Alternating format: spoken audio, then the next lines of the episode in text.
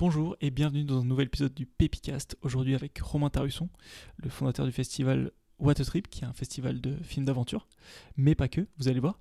Et donc on va forcément parler de voyage, d'aventure, mais aussi de comment est-ce qu'on crée un festival. Et c'est un peu un, plan pour comment est-ce qu'on crée un projet quand on a un job à côté, quand on commence tout seul, et comment on trouve son équipe, euh, etc. Donc c'est un épisode super motivant pour tous ceux qui aiment euh, les voyages et qui ont plein de projets. Salut Romain, pour commencer, est-ce que tu peux te présenter? Ouais, alors du coup je m'appelle euh, Romain Tarusson et du coup je suis le fondateur et le délégué général du Festival international du film de voyage d'aventure de Montpellier. Et est-ce que tu peux nous parler du coup de fil que tu viens de recevoir?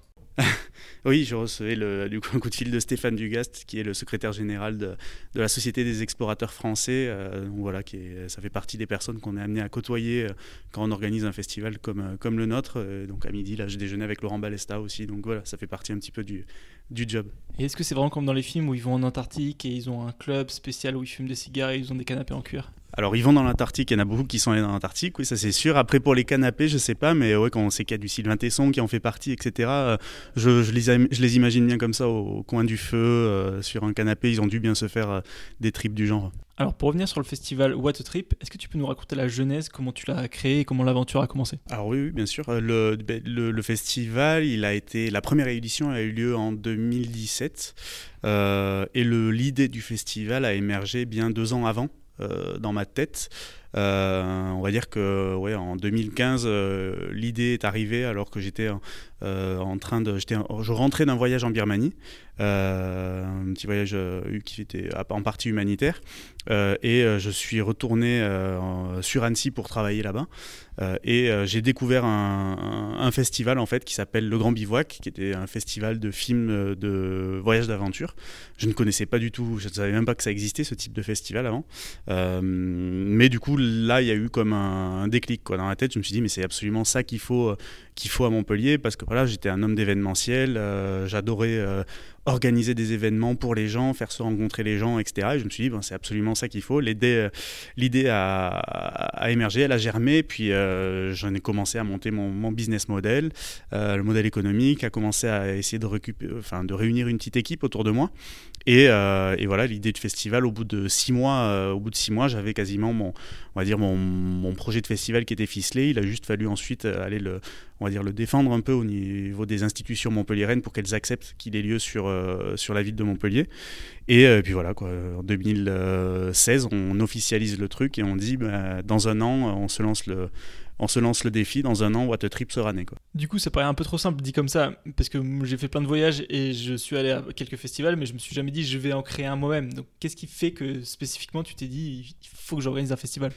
C'est dans ma tête, je depuis longtemps ça. Euh, ça fait depuis très longtemps que j'ai envie d'organiser euh, un bel événement sur Montpellier. Alors je savais pas trop quelle forme il allait prendre, hein, puisque depuis très petit, euh, depuis tout petit en fait, j'aime organiser des choses. C'était les anniversaires, c'était les booms quand j'étais au collège, c'était, j'étais président de, de corpo. Enfin bref, j'étais tout le temps dans l'organisation. J'adorais organiser des choses pour les gens. J'en ai fait mon métier à un moment donné, puisque voilà, je suis parti dans le sport professionnel, le marketing sportif, et ensuite vraiment purement dans l'événementiel. Et, euh, et, puis, euh, et puis à un moment donné, ouais, c'est quand j'ai découvert euh, ce, ce, festival justement de films que je me suis dit, il faut ça, mais il faut plus, il faut le broder autour. Nous, nous, on aime, en tout cas dans les personnes que je voyais autour de moi pour organiser cet événement, c'est des personnes qui aiment bien faire la fête, qui aiment rencontrer des gens, qui, qui sont hyper open sur plein de choses. Et du coup, je me suis dit, il faudra faire, si on fait un truc, il faudra pas que ce soit uniquement un festival de films, il faudra qu'il y, ait de la musique, il faudra qu'il y ait des rencontres, qu'il y ait des expos, il faudra qu'il y ait des, y ait plein de choses. Quoi. Et, euh, et donc, du coup, c'est comme ça que c'est, c'est venu petit à petit. Mais euh, c'est vrai qu'il y avait quand même, un, on va dire, un, un, un terreau, euh, un terreau organisation d'événements derrière. Et du coup, dès le départ, tu te dis, au lieu de faire simple et je vais faire juste un festival, tu te dis, je vais faire un truc euh, multifacette. Ouais, bah, c'est ce qu'on m'a reproché hein, quand, je suis, euh, quand je suis venu voir la mairie. Ils m'ont dit, mais ils ont dû me prendre pour un malade hein, parce qu'au départ, je voulais faire décoller une fusée. C'était un énorme événement que je voyais, etc. Euh, ils m'ont vite fait redescendre sur terre. Ils m'ont dit, bon, on va commencer doucement, puis on va le faire monter en gamme, ce qui est la bonne chose. Hein. Ils ont bien fait de me dire ça. Et, mais oui, effectivement, le, pari était assez osé au départ parce que euh, ben voilà, on n'y connaissait rien en film de voyage d'aventure. Euh, on n'y connaissait rien en organisation d'exposition parce que c'est des métiers quand même tout ça. Et on s'est dit, euh, c'est pas grave, on va apprendre quoi. On va apprendre. Et vu l'équipe qu'il y avait derrière, avec les 10 membres fondateurs, euh, je me suis dit, enfin, j'avais totalement confiance en eux parce que bah, ils étaient pros. Il y avait des pros de la com, il y avait des pros de, de, l'enseignement, puisqu'on on avait euh, deux professeurs qui faisaient partie des membres fondateurs.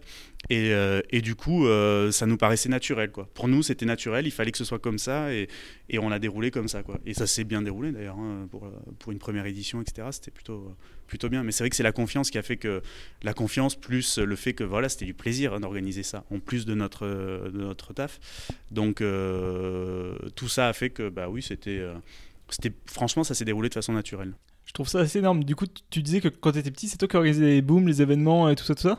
Ouais, j'étais en mode, euh, c'était, ça quoi. C'était, c'était, ouais, j'adorais faire danser les gens, j'adorais, j'avais acheté tout le matos pour pour euh, faire des booms et tout. Euh, donc ouais, c'était ouais, ouais, je, je bossais et du coup j'animais, j'avais mes platines, j'avais deux trois effets de lumière, etc. Puis j'en bossais aussi. Il y avait des gens qui m'embauchaient sur des mariages, sur des ferrades, sur des trucs, etc. Donc je, ouais, je, je bossais un plus un peu avec ça. Ouais. Ouais, un petit peu, ouais, mais pas tout le temps. C'était pas un métier à, proprement parler, mais ça me permettait de faire un peu d'argent de poche. Quoi. Du coup, c'était grave le bon plan d'être pote avec toi pour les soirées, etc. etc. Ouais, c'est ça. Puis je faisais, avec ma bande de potes, j'organisais les week-ends les, les, étés pour qu'on aille sur des festivals ou euh, faire des week-ends sport, machin, etc. Donc ouais, j'aimais bien l'organisation. Du coup, tu te dis, je veux faire un festival. Et ce qui est énorme, c'est que tu dis tout de suite, enfin, tu penses tout de suite aux gens avec qui tu veux l'organiser, en fait. Ouais, c'est ça. Ouais, c'est alors il y avait soit des amis, du coup des amis d'enfance dont je savais que voilà ils adoraient voyager, etc. Ou... et en plus de ça ils avaient des compétences. Hein. J'ai mon meilleur ami David qui était qui est prof euh, d'histoire géo et que du coup je savais qu'il allait pouvoir m'apporter euh, m'apporter des, connaissances que moi je n'avais pas. Euh, il y avait des anciens collègues aussi, mon ancienne collègue de la billetterie du Montpellier Handball, handball avec qui je m'entendais super bien, qui a un caractère bien trempé mais qui, qui sait dire les choses quand il faut, donc je savais qu'elle allait vraiment apporter sa, c'est-à-dire sa touche dans, dans l'organisation du festival. il y avait une, une, ancienne cliente qui maintenant est devenue une très grande amie et qui est même devenue la présidente de l'association, qui était voilà, une partenaire du Montpellier Handball. Euh, j'en avais même peur avant, euh, j'en avais vraiment peur. Euh, mais voilà, et maintenant on est devenu plus qu'amis. Quoi. Donc ouais, non, c'était des... Pour moi, c'était... Alors du coup, c'était on va dire logique de l'organiser avec une équipe avec qui je me sentais bien ou en tout cas avec, avec qui il y avait un feeling euh, et euh, parce que voilà, organiser un événement comme ça seul, c'est pas possible. Quoi. Il faut qu'il y ait une, belle équipe derrière et qui ait, ait l'état d'esprit et en plus les compétences. Quoi. Et comment tu fais pour t'entourer de gens justement qui ont des compétences différentes de toi, qui peuvent être complémentaires vis-à-vis de toi? Tout à l'heure, euh, c'est que tu me disais que tu peut-être pas le, le, plus carré, alors que justement pour un, pour un festival, il faut être hyper carré. Donc est-ce que tu travailles sur toi? Est-ce que tu trouvais des gens pour t'aider là-dessus? Comment C'était quoi ta, ta stratégie là-dessus? Alors au début, je faisais ça, je travaille sur moi et je fais tout pour être carré, mais au bout d'un moment, on se dit, bon, il y a tellement de trucs à faire que à un moment donné, c'est bien aussi de, s'accompagner et de, on va dire, d'avoir une personne qui est ton binôme. Et en gros, on est le yin et le yang. C'est, on est les personnes euh, peut-être euh, complètement à l'opposé, mais on se complète vraiment bien. Et du coup, euh, donc j'en ai pris conscience pour moi, ça au début. Puis ensuite, j'ai décidé de l'appliquer à tout le festival, c'est-à-dire à toutes les personnes qui prennent part au festival, parce qu'il ne faut pas oublier qu'elles sont bénévoles. Bah, du coup, de leur dire, ok, bah, trouvez-vous un binôme avec qui ça match, avec qui vous complétez très bien. Euh, on vous impose rien, mais trouvez-vous votre binôme parce que voilà, on ne sait jamais. Euh, à un moment donné, vous pouvez être euh, absent, peut être fatigué, pouvez avoir un accident de vie. Euh, donc déjà pour vous faire remplacer et en plus de ça pour partager la, on va dire la charge de travail et aussi en plus de ça bah, pour être complémentaires l'un l'autre. Exemple, bah, moi j'avais tendance, parce que du coup Laure, qui est du coup avec mon binôme sur le festival, m'a fait beaucoup travailler sur ça. J'avais tendance à partir au quart de tour, à, voilà, à partir. Là maintenant je suis beaucoup plus réfléchi, j'arrondis des angles, etc. Exactement comme elle. Je me glorifie, comme on dit. Euh. Du coup, si je comprends bien, en fait, quand vous embauchez quelqu'un, vous embauchez pas une personne, vous embauchez deux à chaque fois? Alors sur le comité d'organisation, ouais, ça marche comme ça. Après, on a en fait on a un conseil d'administration qui est vraiment, on va dire, l'instance dirigeante de, de l'association, du festival. Donc là, il y a 12 personnes. Euh, et chaque personne est responsable d'un pôle du festival. Donc tu as le pôle expo, le pôle village, le pôle cinéma, le pôle concert, etc. Euh, et du coup, chacun de ces membres du conseil d'administration est doublé, voire triplé par une autre personne, voire deux autres personnes. Ça, ça constitue le comité d'organisation. Et donc là, on est 32, je crois personnes. C'est super malin comme principe. J'avais jamais entendu parler de ça, d'avoir toujours un binôme euh, avec toi en fait pour, euh, pour bosser quoi sur un projet. Ouais, ouais. Chaque fois c'est des binômes parce qu'au moins là, au moins ça permet de bah, d'avoir des avis différents, de faire. Je trouve que ça va. Les, discussions vont vachement plus loin, les projets vont beaucoup plus loin, sont plus réfléchis. c'est des fois, ça permet aussi de se freiner. Des fois, on est trop ambitieux et il faut se dire bon, doucement, sinon on va se crever ou alors on va faire mal les choses.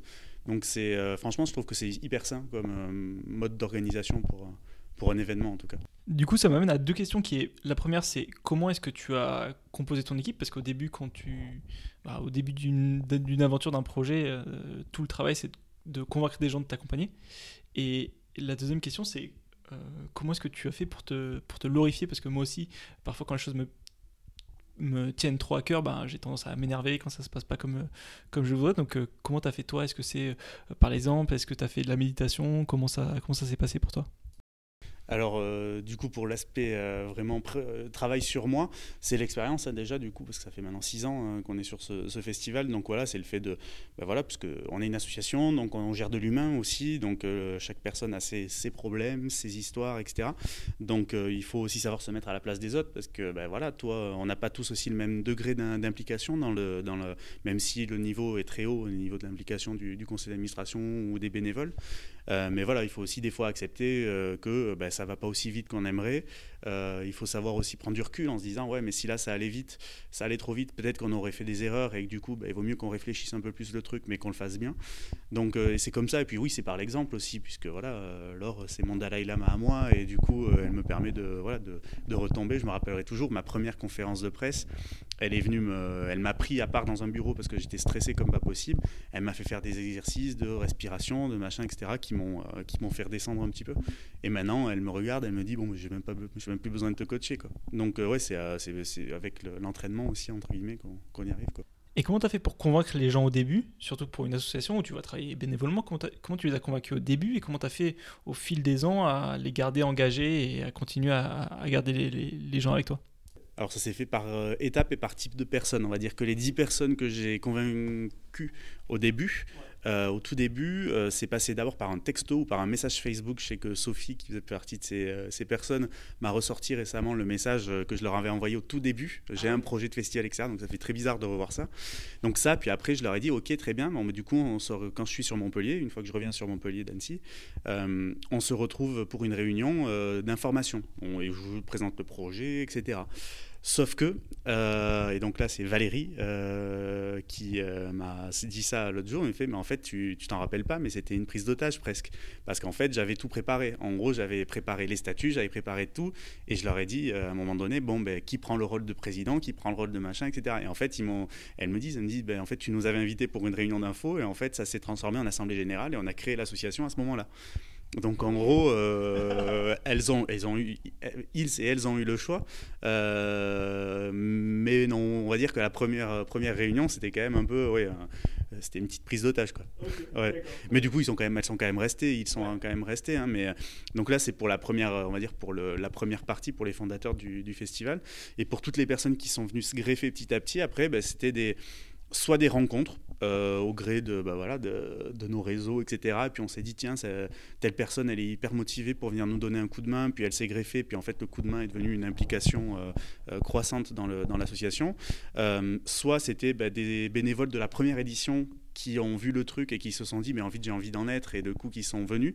Et en fait ça a fait un peu effet boule de neige quoi petit à petit. Mais à chaque fois on prend des personnes qu'on connaît euh, en qui on, a confiance et qui euh, et encore je dis ça et c'est même pas vrai puisque là maintenant voilà on rencontre des personnes là maintenant on intègre des nouvelles personnes dans le comité d'organisation qu'on connaît depuis très peu de temps. Elles étaient bénévoles pour la première fois cette année sur le festival enfin l'année dernière. Et euh, voilà le feeling est tout de suite passé la confiance est tout de suite là mais c'est surtout enfin c'est qu'une affaire de confiance.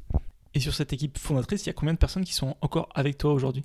Toutes sont là, sauf un qui, voilà, qui est, c'est qui est mon meilleur ami, qui est euh, David, qui est prof euh, d'histoire géo, et là il est prof au Gabon. Donc euh, voilà, il, a, il a beaucoup voyagé, il voyage beaucoup, il est allé dans différents pays, donc, donc voilà, lui il n'a pas pu, il a pas pu continuer avec nous, mais sinon tous les autres sont là. Du coup, vous êtes un peu la preuve vivante de, du fait que travailler avec des amis, ça peut, ça peut fonctionner sur, le, sur, la, sur la durée, sur le long terme. Ah bah ouais, ouais ça, ça, fonctionne à partir du moment où on se dit les choses quoi ça fait partie des, euh, des, prérequis de notre assaut, c'est de se dire, euh, voilà, dès qu'il y a un truc qui ne va pas, on se le dit. Parce que c'est vrai qu'il y a eu au tout début de l'assaut, quand il y avait des personnes qui ne faisaient pas forcément partie du groupe euh, proche, etc., où il y avait des non-dits, ça créait des, des, tensions, etc. Et puis ça peut vite nous bouffer quoi, quand on est vraiment à fond sur, sur un événement ou sur un, un projet de ce type. Et à un moment donné, voilà, avec Laure, on a dit bon, maintenant, on a dit à tout le CA, dès qu'il y a un souci, on parle on est, on est grand, on est, euh, on est adulte, on est en plus maintenant des amis tous, hein, dans le conseil d'administration, on est tous des amis. Donc maintenant, on se dit les choses. Donc maintenant, tout va, mais euh, pour le mieux, quoi. Tout, le, tout va, enfin, les choses sont dites. Quand il faut dire non, on dit non. Quand il faut dire oui, on dit oui. Quand on est, euh, c'est hyper sain. Et concrètement, comment vous faites, vous faites ça en face à face? Vous crevez l'abcès en groupe? Comment ça se passe? Parce que surtout quand on organise un événement, enfin, quand, quand l'événement arrive, on est un peu H24 tous ensemble tout le temps, quoi. Bah, il y a les deux qui se font. Hein. Soit à un moment donné ça va pas et on le dit, euh, soit des fois ça arrive pas à sortir et du coup nous à la coordination générale on, a chaque jour des points, plusieurs points en fait qui sont faits, des points d'équipe et à un moment donné voilà on est là pour euh, avec Laure on est là pour faire justement ressortir ces, euh, ces mini tensions mais sur un événement de ce type c'est normal qu'à un moment donné il y ait des points de tension, il y ait des énervements ou des après voilà tout est fait dans le respect en fait chez nous. Donc euh, des fois ça peut gueuler ça peut s'engueuler même sévère ou avoir mais par contre deux minutes après ça va se faire des câlins et puis voilà quoi.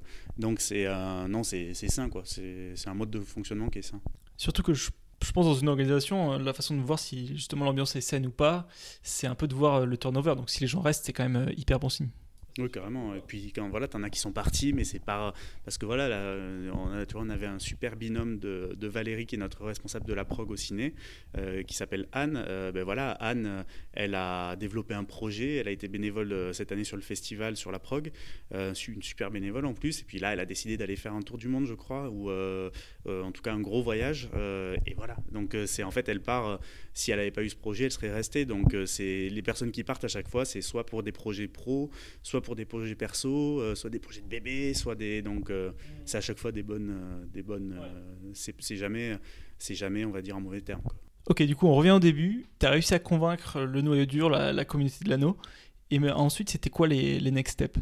Le next step, c'était d'arriver commencer à trouver, c'était de commencer à, à trouver des hum, potentiels partenaires sponsors entre guillemets, c'est-à-dire aller voir euh, voilà, de mon ancien réseau Montpellier Handball, voilà, j'ai bossé au partenariat, euh, j'avais des partenaires imprimeurs, j'avais euh, ben, la Mutuelle des Motards qui est un de nos partenaires historiques, etc. Donc l'idée c'était d'aller les voir et de leur dire, bon voilà, on a ce projet, euh, s'il se concrétise, si à la mairie là, est-ce que vous, vous accepteriez d'en être? Et du coup, à chaque fois, on avait des, euh, voilà, des oui qui va arriver, bon, ou des non, hein, mais on avait l'idée d'avoir, d'arriver à trouver 3-4 gros noms euh, pour aller voir la métropole et lui dire, ben voilà, voilà le projet, voilà le business model, voilà le, le plan de développement sur 3-4 ans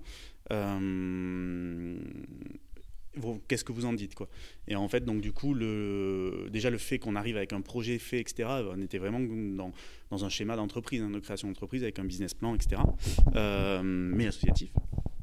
Et donc ça, ça les a rassurés. Et en plus de ça, on arrivait dans une période où la métropole, je crois, à l'époque, euh, changeait un petit peu sa stratégie. Ils ont des piliers un peu, euh, des piliers dans leur stratégie. Et dans leur stratégie, il y avait euh, du coup justement ce qui était tourisme et tourisme durable euh, et euh, développement économique. Et donc, vu qu'on est arrivé avec un projet de festival sur la thématique voyage, avec un projet de salon du voyage durable, bon, forcément, ça a matché. Euh, et, du coup, ils ont, pris le, ils ont pris le sujet à bras le corps. Quoi. Mm. Donc, du coup, là, le, le, premier le deuxième cercle, du coup, était franchi. Une fois qu'on avait le soutien de la métropole, ben, on est allé voir la région, on est allé voir le département, euh, et euh, tout, est, tout est arrivé. À partir du moment où il y a un, une institution qui dit oui, ça, ça permet, enfin, en tout cas, ça facilite le, le discours avec les autres. Quoi. Ok, du coup, le facteur chance, il est arrivé là, c'est le fait que vous soyez arrivé un petit peu au bon moment par rapport à cette dynamique-là. Et vu que le, premier oui, c'est un petit peu le plus difficile à avoir, vous savez combien de temps ça vous a pris pour, euh, pour, euh, pour avoir ce, premier oui? Alors, ça, ouais, ça nous a pris entre la constitution du projet et le, on va dire l'officialisation entre guillemets du, du, du, du festival, enfin, du fait que ça allait pouvoir se tenir, ça a pris six mois, je crois. Ce que j'aime avec ton approche, c'est que tu as, as été très pro en fait dès le départ, tu as pensé euh, business plan, etc. Euh, alors qu'effectivement, euh, de l'extérieur, on peut se dire, ah, c'est une association, c'est un peu amateur, et en fait, pas du tout. Enfin, il y a beaucoup de personnes qui pensent que c'est un gros mot de dire business plan, business model. Ben non, c'est un modèle économique, c'est-à-dire comment notre, notre association et notre événement va vivre, se financer, etc. La, je trouve que c'est la façon la plus saine d'organiser un événement. Euh, parce que ben, ça évite les surprises, ça évite d'être dépendant financièrement, soit du public, soit du privé, soit des deux. Ça, et puis ça permet d'évoluer sereinement. Et si on veut organiser un événement sur la durée, euh, ben, du coup de savoir où on va et d'avoir vraiment, on va dire, un plan, un plan de route. Quoi. Mm. Justement, ça, il a évolué? Enfin, le, business model a évolué depuis le départ ou C'est sensiblement le même, ouais. C'est sensiblement le même encore, ouais, c'est forcément. Bah, en fait, les piliers, euh, l'objectif c'était quand même de faire un événement qui était à grande dominante gratuit, euh, donc accessible pour tous, euh, pour favoriser l'inclusion, etc. et donc, du coup, le, le, modèle économique il reposait sur la billetterie cinéma, sur la vente de stands, du coup, sur le village du voyage, sur les partenariats.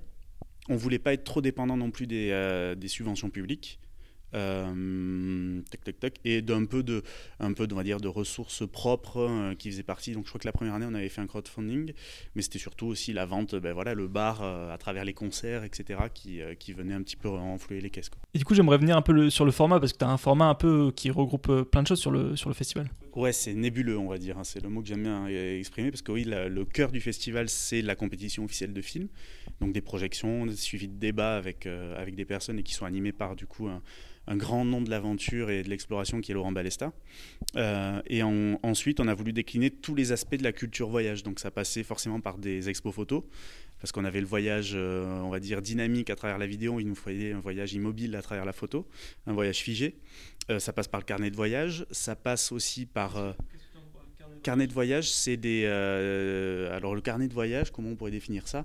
C'est des carnets qui sont faits par des dessinateurs en fait et qui dessinent à l'aquarelle en fait leur voyage. Donc tu as un mélange de, de dessins à l'aquarelle de très beaux dessins à l'aquarelle et, de, du coup de narration c'est vraiment très très beau. Bon il y a des festivals spécialisés dans ça. Nous c'est pas ça fait pas partie de la c'est pas le, le cœur de la programmation mais ça fait partie quand même de la culture euh, ça passait aussi du coup par, bah, par la fête, hein. comme je disais tout à l'heure. En fait, on aime faire la fête, donc ça passait par la musique, euh, avec des concerts gratuits. Euh, ça passait par un village aussi, parce qu'il nous fallait vraiment un lieu qui soit un peu notre camp de base et le lieu où tout le monde se rencontre, tout le monde échange. En fait, c'était la grosse fête du village, quoi. mais c'est pas une kermesse. Et du coup, là, voilà, l'idée c'était de proposer des conférences gratuites, des ateliers gratuits pour initier les gens. Bah, voilà, je pars en voyage, alors au long cours ou, ou à côté de chez soi. J'ai un accident de vélo ou mon vélo se pète. Comment je fais pour le réparer? Voilà, donc ce type de, choses. Euh, et ensuite, du coup, euh, toute une partie vraiment librairie du voyage. Mm. Et ensuite, il y avait vraiment le volet pédagogique qui est très important pour nous, euh, puisque là, l'objectif, c'est de dire aux, jeunes hein, qui vont de primaire jusqu'au lycée, de leur dire ben, n'ayez pas peur d'aller de partir, de voyager, n'ayez pas peur d'aller rencontrer de nouvelles cultures, ce qui permet une meilleure ouverture au monde et euh, voyager intelligemment euh, en respectant la planète. Donc c'est les, les, piliers aussi ça de notre projet pédagogique. Justement, j'ai vu que dans les films, dans les sélections, etc., il y a beaucoup ce côté scolaire étudiant. Et pourquoi est-ce que c'est si important pour toi cette, cette dynamique-là? Bah Parce que le voyage, pour moi, c'est vraiment l'école de la vie. C'est là où on, bah, on, rencontre nos premières galères euh, de voyage. Les galères de voyage, on en a tous connu qui sont, qui sont plus, ou moins, plus ou moins graves, mais on en a connu. Euh, c'est quelque chose qui nous permet un peu de, nous, de nous débrouiller à un moment donné, puisqu'on va forcément on va être en galère, donc il va falloir qu'on trouve des solutions. Euh, et c'est surtout euh, la porte ouverte en fait à de nouvelles rencontres en fait. Et le voyage, c'est les rencontres. C'est pour ça que souvent je dis aussi le village, le voyage, pardon, c'est on peut le vivre juste à côté de chez soi. Faut pas avoir peur d'aller au, bord du lac du Salagou, d'aller rencontrer les villages qui vivent, les villageois et les habitants des villages qui, qui sont installés là-bas pour comprendre, ben voilà l'histoire du lieu, l'histoire, euh, comment ils vivent là-bas, etc. Donc ouais, euh, nous, c'était important vraiment qu'on que, qu'on ouvre dès le plus jeune âge, en fait, euh, à cette vision-là du, du monde. C'est marrant parce que justement dans le festival, il y avait des publicités pour la, région qui m'a fait prendre conscience que autour de nous, à Montpellier, il y a des, des super endroits, on n'a pas besoin d'aller à l'autre bout du monde. Et je trouve que c'est une tendance en plus qui a été énormément renforcée par le, par le Covid. Et du coup, comment tu, tu, tu vois les choses, toi? Ah ben c'est clair, hein. oh, c'est vrai que le Covid, là, pour ça, ça a aidé, ça a vachement aidé. Mm plus le, les, on va dire plus les comment dire les euh, les problématiques environnementales qui font que ben voilà nous on est pour le voyager mieux et pas le voyager plus c'est-à-dire que euh, moi, ma préconisation pour le voyage, c'est euh, éviter de faire des week-ends, 4, 5, 6 week-ends par an en prenant l'avion, mais par contre se faire un mois quand on peut, voire peut-être un peu plus, un mois et demi. là, prendre l'avion pour de bon et prendre un avion vraiment et aller à l'autre bout du monde, mais par contre passer plus de temps sur le pays. mieux comprendre la culture et les habitants qui y vivent, mieux s'imprégner de la culture, parce que c'est pas en, un, en un week-end ou même en dix jours qu'on va s'imprégner de la culture. Donc, euh, et en plus de ça, notre impact carbone sera moindre. Donc euh, on est plus sur cette, euh, cette notion-là. Et c'est quoi ta vision justement du, du voyage aujourd'hui alors que nous, notre génération, on est un peu, un peu, un peu plus âgé, hein. on, on, a pu voyager, faire des trucs, des week-ends de fou avec Ryanair, etc. Et aujourd'hui, on doit faire plus attention. qu'est-ce que qu'est-ce que tu en penses aujourd'hui? C'est vrai que c'est bah, c'était une autre époque, enfin elle n'est pas si loin que ça, mais du coup il y avait euh, entre-temps, il y a la prise de conscience sur le réchauffement climatique qui est arrivé, etc., sur le fait que bah, voilà, c'était plus l'histoire n'était plus de savoir s'il y avait réchauffement, mais euh, quelle était sa vitesse, en gros, et à euh, quelles étaient les, échéances qui allaient nous arriver dans la tête. Et donc, ouais, mais je trouve que ouais, c'est dur de, dire ça aux nouvelles générations, mais d'une, c'est leur rendre service parce que c'est un peu notre planète, quand même, qui est en, qui est en sursis. Et, et, en plus de ça, il y a maintenant des nouvelles formes de voyage qui arrivent on le voit, hein, moi à l'époque, euh, mon premier gros voyage, je l'ai fait en train avec Interrail, qui existe toujours, euh, qui est juste une super initiative. Euh, quand j'allais en Asie du Sud-Est, je le faisais avec Couchsurfing. Enfin, il y a plein de, maintenant, il y a plein de façons de voyager de façon très économique. Et l'objectif du festival aussi, c'est de mettre en avant aussi ces nouvelles façons de voyager qui font que, ouais, on pourra peut-être pas partir un week-end à très bas coût. Par contre, on peut faire des voyages à bas coût euh, en tout cas avec un budget limité, euh, et peut-être sur un, peu, un terme un peu plus long, mais euh, c'est des nouvelles façons de voyager, et il faut qu'on s'adapte aussi, il faut que le voyage s'adapte un peu à, la condition de la planète. Mmh. Tu, parlais des, galères de voyage, que ce soit toi ou dans ton entourage, c'était quoi la pire galère en, voyage que vous avez eue? Alors la pire galère de voyage que j'ai eue, c'était en Birmanie. J'allais là-bas du coup avec du matériel, j'avais un peu un sac de 100 kg de matériel sportif pour aller donner des des, des, coups de main dans une école.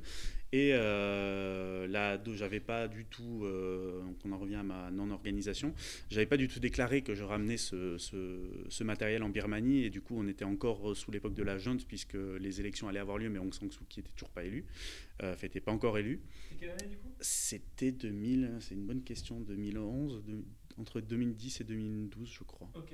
Ouais, parce que j'ai commencé en 2012. C'était encore une galère de rentrer en fin de, oui. Ouais.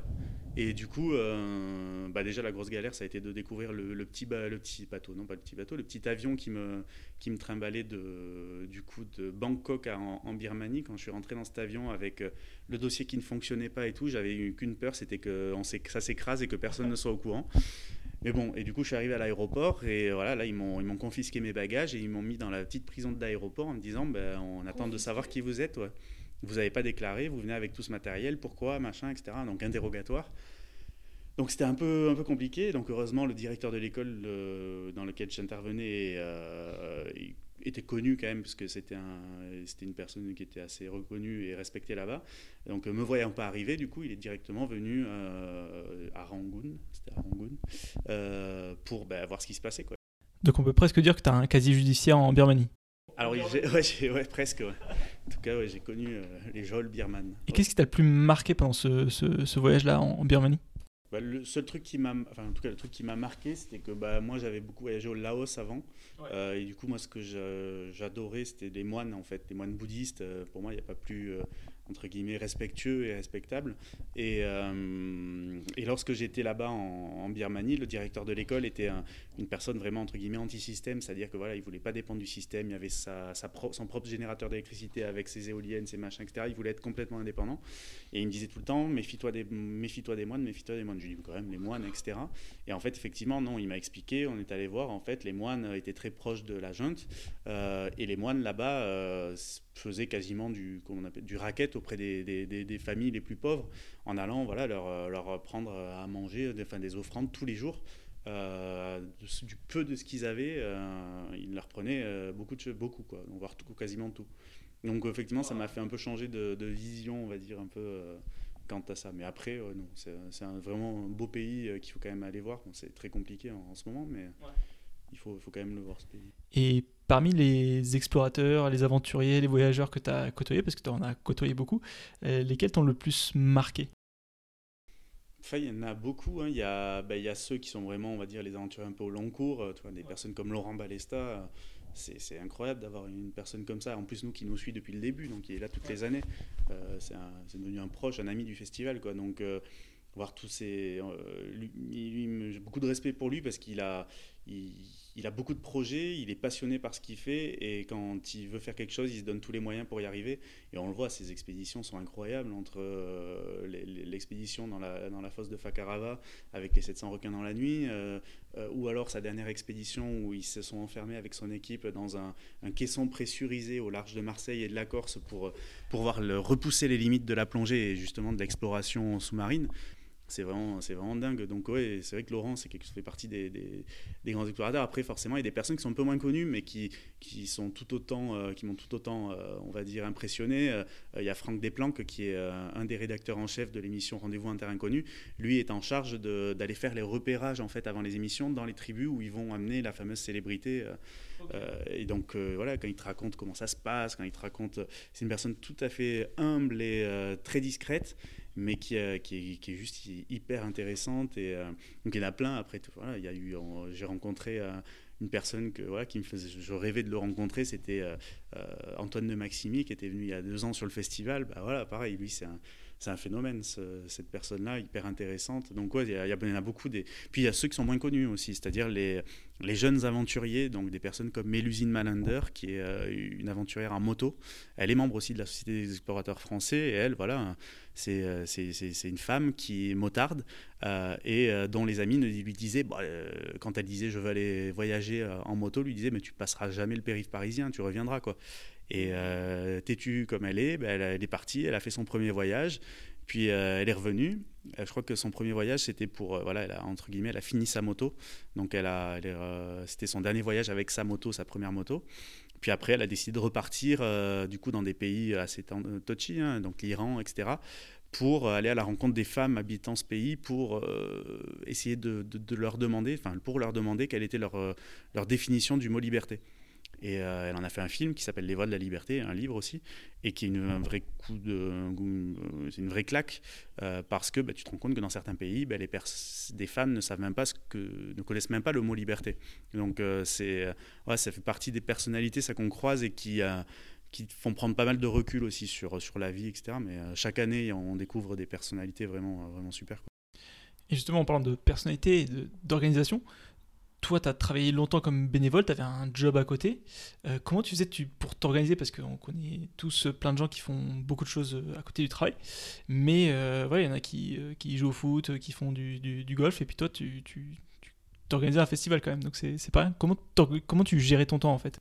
Alors ouais, c'était bah, les premières années, c'était entre guillemets un peu simple puisque du coup j'étais au chômage donc là en tout cas les six premiers mois j'étais au chômage. Tu as fait quoi tu as négocié une rupture conventionnelle quand tu étais à Annecy? C'était une rupture conventionnelle ouais sur Annecy. Euh, donc du coup j'étais au chômage pendant six mois le temps de mettre les, choses sur les rails. Mais vu que j'ai horreur de rester euh, au chômage et, et, entre guillemets sans rien faire mais c'est pas sans rien faire puisque je faisais le festival j'ai tout de suite retrouvé du taf. Donc il y a eu un. Je crois que dans l'ordre, je pourrais plus te dire, mais je crois que j'étais d'abord dans le groupe énergie en chef de projet événementiel. Ensuite, je suis parti euh, faire un remplacement chez un de mes des partenaires du festival qui est le.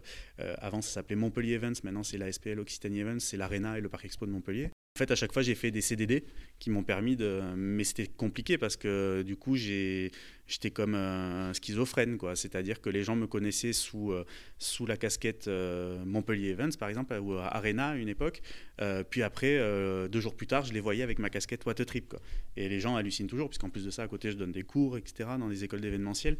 Donc, ouais, je suis. à un moment donné, c'était très compliqué. C'est pour ça que dès, dès, le début du festival, j'ai été très clair avec les gens avec qui je le crée, je leur ai dit, moi, mon objectif, c'est, euh, j'aimerais arriver, alors à en vivre. L'objectif, c'est pas de gagner des millions parce que on est une assoce et que l'objectif, c'est pas de saigner la sauce, mais c'est d'arriver à, alléger un petit peu la charge mentale et de me dire, euh, je me consacre à fond au festival, mais pour le festival, pour le faire évoluer. Et, euh, c'est vrai que quand tu ben voilà, quand as des jobs aussi prenants, ou comme quand j'étais chez Ubisoft, vu que j'aime pas faire les choses à moitié, ben forcément, à un moment donné, t'empiètes sur ta vie privée, sur ton, donc tu travailles le soir, etc. Mais pour moi, c'est pas du travail tu vois, faire des créas graphiques pour le festival, c'est pas du, pour, je considère pas comme ça comme du travail ou relancer, écrire des mails pour des partenaires. Donc, euh, au final, ça passe plutôt bien, mais c'est au bout d'un moment, tu te rends compte que, ben voilà, j'ai appris le mot de charge mentale grâce à ça, justement. Ta charge mentale, au bout d'un moment, elle est telle que tu imploses. C'est soit tu imploses, soit tu, soit tu, tu dis, tu, tu, freines dans mon coup et tu, tu clarifies les choses, quoi. Et tu fais des concessions sur ta vie, euh, sur ta vie, sur tes rémunérations, etc. Mais euh, donc ouais, c'était euh, là maintenant, du coup, je suis plutôt, euh, plutôt serein parce que je suis à, temps plein sur le festival. Et du coup, ça permet de voilà, se focaliser sur ça et de bien organiser le truc. Et quand tu étais à temps partiel et que tu devais gérer ton temps entre ton travail et l'association, comment tu t'organisais? Est-ce que tu travaillais plus le matin, plus le soir? Ah ben c'est ça, ouais, c'était matin, euh, je me lève tôt, assez tôt, donc euh, première partie entre 5h30 et 6h, voilà, donc avec un, taf qui démarre à 9h, tu vois, donc ça me donnait 2 heures pour bosser. des fois entre midi et 2 quand je pouvais, ou quand je devais faire des déj ou quoi, c'était entre midi et 2, et puis le soir, et puis le week-end. Ouais, donc le soir en rentrant du taf et, et le week-end, et puis de toute façon toutes nos réunions de conseil d'administration, etc., ont lieu le soir, donc à partir de 18h, on avait des réunions qui pouvaient durer jusqu'à minuit des fois. C'était ouais, c'était euh, c'était assez. Euh, là maintenant, c'est pareil, on s'est donné des règles. On dit euh, pas plus tard que 22 heures et on, on essaye d'être d'être, on va dire, les plus efficaces possibles. Mais c'est aussi compliqué. C'est ça que la, limite entre la sauce et la vie d'entreprise, c'est qu'on est là aussi pour prendre du plaisir. Donc nous, qui dit réunion de conseil d'administration, en fait, c'est un, c'est un repas. Chacun amène un truc à manger, à boire, et du coup, on échange, on fait des blagues, etc. Donc on peut pas non plus être Laure et moi les pierres père feuillards en disant bon les gars, on se recentre, etc. Non, c'est c'est du plaisir avant tout quoi. Et entre le début, la première réunion et le moment où, tu pensais lancer le festival, tu t'es donné un an en fait pour faire la programmation, trouver les partenaires, etc. Les sponsors, ouais. Mm. Et après, y a, et après la programmation, toute la programmation, c'était bah parce que tu pars d'une euh, from scratch, quoi, d'une page blanche. Donc il faut convaincre les gens parce qu'ils te disent bah, c'est qui ces gens enfin c'est qui ces guignols quoi limite euh, qu'est-ce qu'ils font là qu'est-ce qu'ils nous proposent etc donc il fallait faire ses preuves la première édition c'est la plus la plus stressante, en fait, ça a été la plus stressante pour nous parce que c'était le, saut dans le vide. Quoi. On avait fait une promesse d'un festival de voyage d'aventure, etc. Et maintenant, les gens attendaient. quoi. Et en plus, le truc, c'était qu'il était vachement attendu, euh, ce festival. Donc on s'est dit, on n'a plutôt pas intérêt à se planter, quoi, parce que sinon, bah, c'est mort. Quoi. Et, euh, donc le gros stress de la première édition, c'était ça. C'était de se dire, est-ce qu'on euh, est-ce que le festival va être euh, crédible, est-ce que les intervenants vont être crédibles? voilà, on était et en fait tout s'est super bien passé parce qu'on s'était quand même entouré hein, dans l'équipe d'organisation du début. On avait un, trio euh, qui s'appelle les Solid Dream. C'est trois gars qui habitent à Aigues-Mortes, je crois, je ne veux pas dire de bêtises, qui euh, s'étaient fait. Je les avais connus moi à Annecy parce qu'ils avaient fait le tour du monde en vélo pendant trois ans. Ils en avaient fait un film, etc. Et quand j'étais allé les voir en leur disant je veux faire ça sur Montpellier, le festival sur Montpellier, ils m'ont dit si tu fais ça, on, on en sera et on vous aidera. Et en fait, eux, ils nous ont conseillé sur ben voilà, comment organiser un festival, comment ça se passe sur les autres festivals. Ils nous ont donné des contacts. Donc ça, euh, on s'est beaucoup entouré en fait, parce qu'on avait, on pas n'avait pas et on n'a toujours pas la science infuse. Donc on s'était entouré de personnes qui savaient quoi. Du coup, c'est tes expériences précédentes qui t'ont aidé à trouver ces personnes et puis ensuite petit à petit euh, à construire c'est ça. Et puis on aime, ouais, on aime se nourrir, enfin se nourrir des autres, c'est bizarre, mais on aime apprendre des autres, on aime euh, s'entourer de personnes qui savent.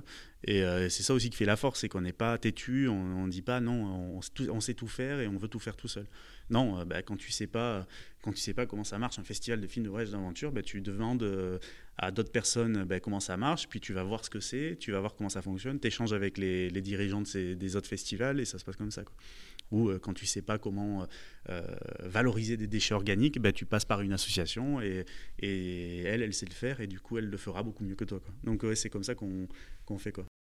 Et la meilleure solution, souvent, c'est quand on ne sait pas faire quelque chose, c'est de demander aux gens qui savent faire. À quel point ça a été facile de demander conseil aux gens et de, de, te faire aider là-dessus? Ah, Ça a été facile, hein. franchement. C'était justement parce qu'on était le petit poussé, quoi. On était la petite assos qui voulait organiser son festival à, à, Montpellier. Et du coup, toutes les portes se sont vraiment ouvertes. Hein. Vraiment, c'était euh, c'est la spécificité un peu de ce, ce milieu-là. C'est ça aussi. C'est euh, ah bah ouais, vas-y, on va te donner un coup de main. Euh, ça fait plaisir qu'un festival comme ça. Puis de toute façon, on se voit pas avec les autres festivals, par exemple, de voyage d'aventure on se voit pas comme des concurrents entre guillemets. Au contraire, on se complète.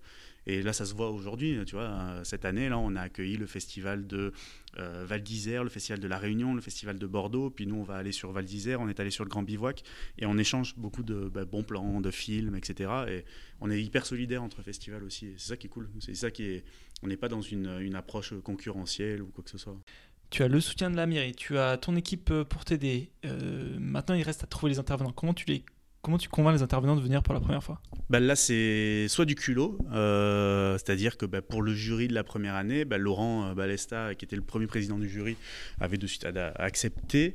On avait fait, il y avait dans le jury, il y avait Jérôme Pitorin, présentateur de l'émission Échappée Belle sur France 5. Lui, c'était clairement au culot. Je l'avais contacté, alors, je ne sais plus par quel réseau social, mais on l'avait contacté via les réseaux sociaux. Il avait de suite dit oui. Donc pour ces personnes, c'était du culot. Ensuite, pour les personnes qui présentent des films, euh, ben voilà, les aventuriers, grâce justement aux mecs de Solid Dream, euh, et aussi parce que voilà, on avait quand même communiqué, euh, ça se savait dans le milieu qu'il y avait un nouveau festival qui se créait sur Montpellier. Ben les aventuriers qui avaient des films ou les réalisateurs ben, sont à la recherche de festivals ou faire connaître leurs films, etc. Donc là, ça a été entre guillemets plutôt facile, même si on avait peur de ne pas avoir assez de films ou en tout cas de films de qualité. Et après, il y avait tous les intervenants euh, vraiment sur le, festival, c'est-à-dire le village, c'est-à-dire les, les, photographes qui proposaient des expos, les personnes qui donnent des conférences, des ateliers, etc. Et là, pareil, ça s'est joué, euh, enfin, ça a été assez simple de les, euh, de les, euh, de les convaincre parce qu'on était dans du collaboratif, quoi. C'est-à-dire, ben voilà, vous venez nous donner une conférence et nous, on vous aide, on vous fait votre pub. Euh, en gros, c'est ça un peu le, truc. On est sur du, vraiment du collaboratif. Euh, donc non, franchement, ça a été assez simple de, de convaincre les, les, parties prenantes du festival. Et pour le public, bah, ça a été assez simple aussi, puisqu'on on est quand même sur un public, euh, entre guillemets, ce qu'on appelle le, du secteur outdoor, donc euh, fans de randonnée, d'escalade, etc. Nous, on est à fond dans ça, dans le festival, enfin beaucoup. Euh, donc, du coup, on, sait à qui parler, via quel réseau aller, etc. Donc, on s'est très vite rapproché bah, du coup des, réseaux pour communiquer là-dessus. Et on s'est rapproché d'autres associations aussi. typiquement, on, est partenaire depuis le début avec une association qui s'appelle ABM, Aventuriers du bout du monde, qui eux organisent des projections chaque mois à, Castries.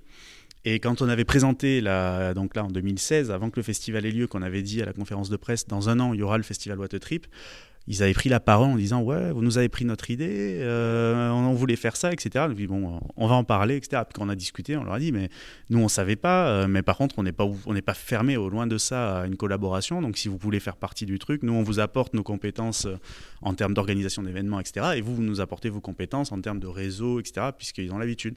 Et depuis c'est eux qui sont en charge du off du festival et ça se passe super bien avec eux. On, se régale de travailler avec eux.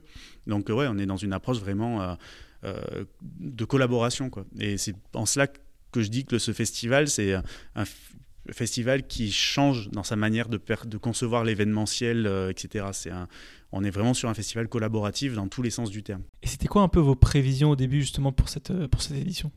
On n'aimait pas trop faire de, de, prévisions parce que bon, on est assez superstitieux, etc. Puis enfin, c'est chaud de se dire, bah voilà, on va faire 2000, 3000.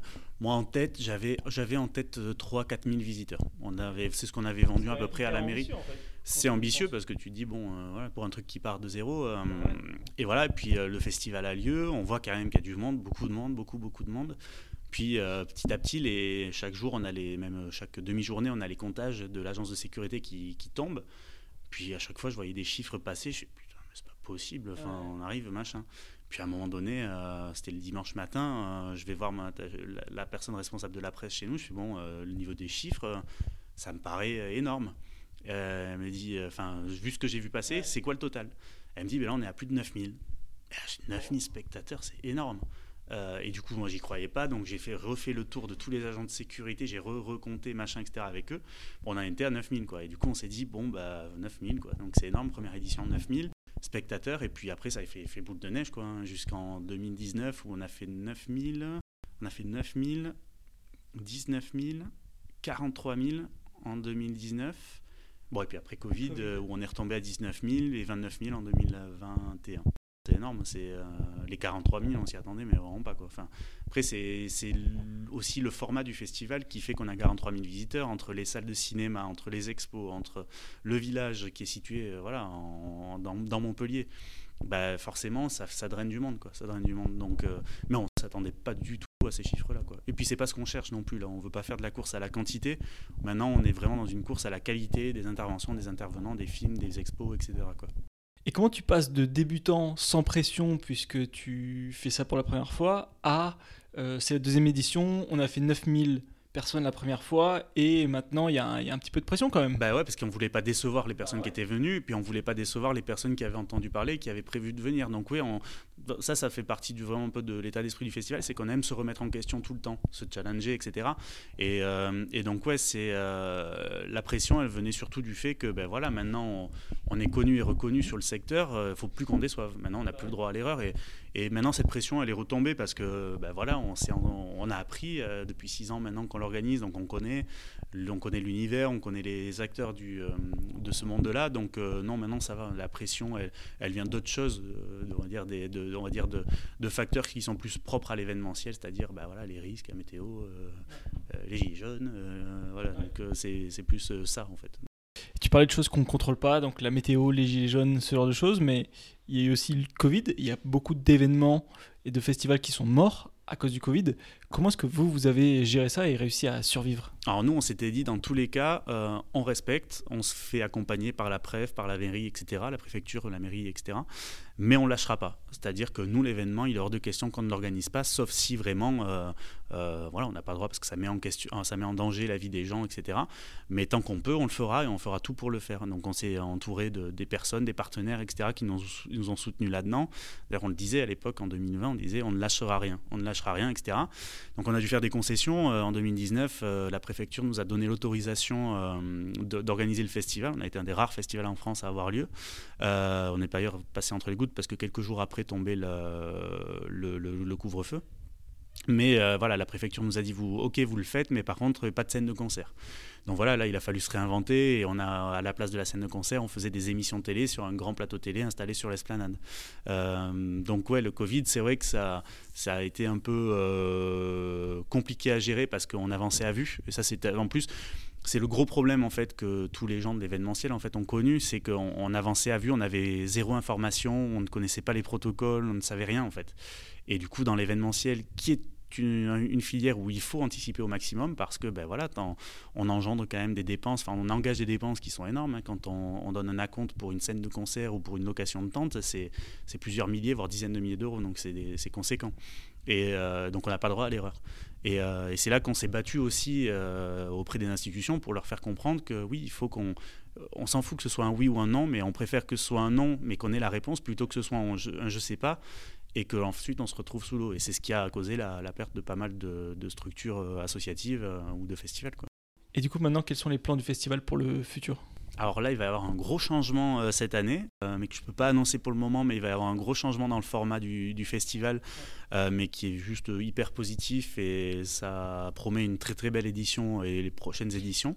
et là, l'objectif, c'est vraiment ben voilà, de bien développer la qualité des, des projections, des interventions, des conférences euh, de continuer aussi notre engagement sur la responsabilité euh, environnementale et sociétale du festival, euh, en continuant à s'engager auprès d'associations locales, en permettant par exemple à des étudiants qui ne peuvent pas se payer des salles, des places de ciné, de pouvoir venir sur le festival, en comment dire, en limitant aussi l'impact de notre festival sur l'environnement, parce que la filière événementielle est, réputée pour avoir des gros impacts en termes d'émissions de, de, CO2 et d'impacts environnementaux. Donc on on est vraiment sur ces travails-là maintenant, un travail de fond, on va dire, plus que de forme. Et du coup, c'est quand la prochaine édition et quels sont vos réseaux si on veut se tenir au courant de, ce que vous faites? Alors ouais, la prochaine édition, ça sera du 19 euh, au 25 septembre 2022. Euh, donc du coup, on a un site internet hein, qui, euh, qui, est accessible à l'adresse wattmontpellier.fr. Et ensuite, du coup, sur le site internet, vous aurez tous les réseaux sociaux, etc. Mais on est présent sur tous les réseaux sociaux. Oui, j'ai vu que vous êtes euh, très actif sur, euh, sur Instagram. Et on est beaucoup sur Insta, ouais. Beaucoup sur Insta parce que voilà, on a une grosse vie associative, mine de rien. Euh, donc chaque mois, pour nos adhérents et nos bénévoles, on organise des sorties, donc des randos avec découverte de la faune de la flore de notre région, les after-work voyages. On va organiser des projections aussi maintenant tous les mois et des expositions. Donc ouais, on a beaucoup de, beaucoup, va avoir beaucoup d'actualité là cette année. Trop cool. Bah écoute, merci beaucoup Romain. Bah merci à toi. C'est la fin du podcast. Merci de nous avoir écoutés. Et puis toutes les infos sur euh, What a Trip sont dans la description de l'épisode.